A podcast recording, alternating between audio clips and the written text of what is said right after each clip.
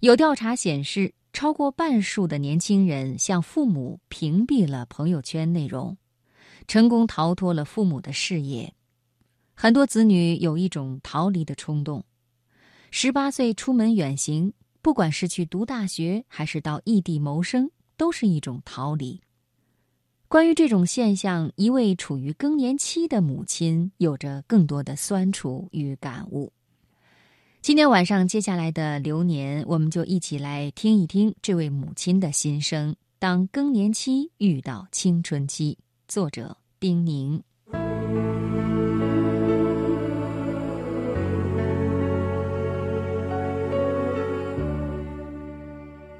孩子小的时候，我自认为是一个称职的母亲。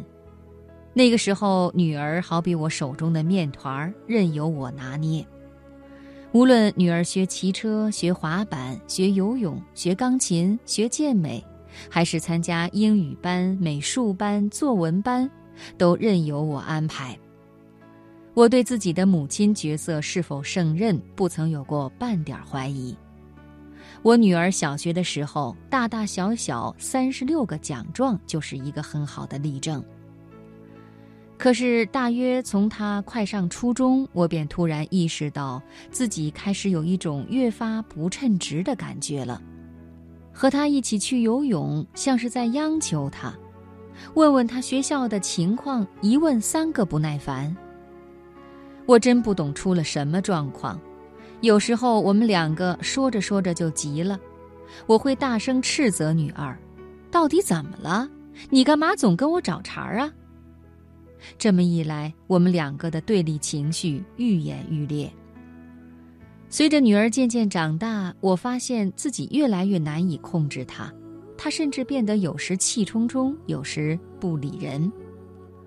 从十四岁到十八岁这四年，我们之间愉快的时光越来越少，总有一种焦躁与不安弥漫在家里。女儿甚至玩了一次离家出走。虽然我抢过了他的手机和自行车钥匙，他还是消失了大半天。我真想不明白自己哪里做错了，不明白女儿怎么会从一个乖宝宝、学霸变成一头亲近不得的小刺猬。直到他坚决不上北京任何一所大学，到远方去读书，我们的关系才算被搁置。直到女儿长大出去读书，我才渐渐明白自己哪里出了问题。我才意识到，我的过度关注给了女儿一种无形的压力。比如，无论她考试考了多少分，我都会问她考试排名第几；即便她考了一百分回来，我都要问：班里有多少同学得一百分呀？对一个上进心非常强的孩子，已经如此努力了。我的这番施压，他能不烦吗？我自己也做不到事事出色呀。女儿一说无聊没意思，我心里就紧张的要命。其实孩子有这样的心态并非不好，这是精力充沛的孩子在找寻自己生命的意义。我不曾加以鼓励，反而神经兮兮地盯着他，给他无端增加烦恼。我的过度关注让他难受，又说不出来，只有一跑了之。当看了亿万人膜拜的巨星埃隆·马斯克的母亲是如何培养孩子的，我才恍然大悟，弄清楚自己作为一名母亲不称职在哪里了。我只在意效率，而忽视了给孩子自由成长的空间。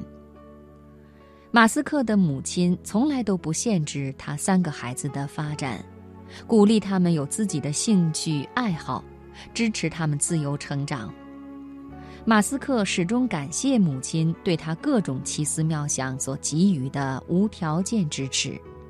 母爱最高级的形式就是给孩子以自由。女儿其实很正常。只是不可能通过努力达到自己与父母都期望的完美。他有意无意地遮掩起自己的困惑，在艰难找寻生命的意义，找寻应该怎样活着的答案。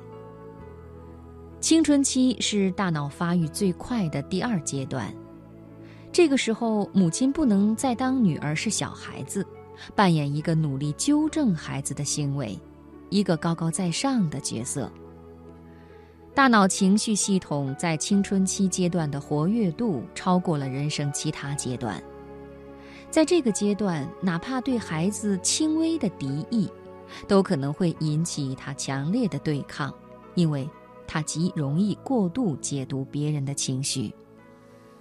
在青春期，人身体里的五羟色胺以及多巴胺水平降到最低，这两种神经激素。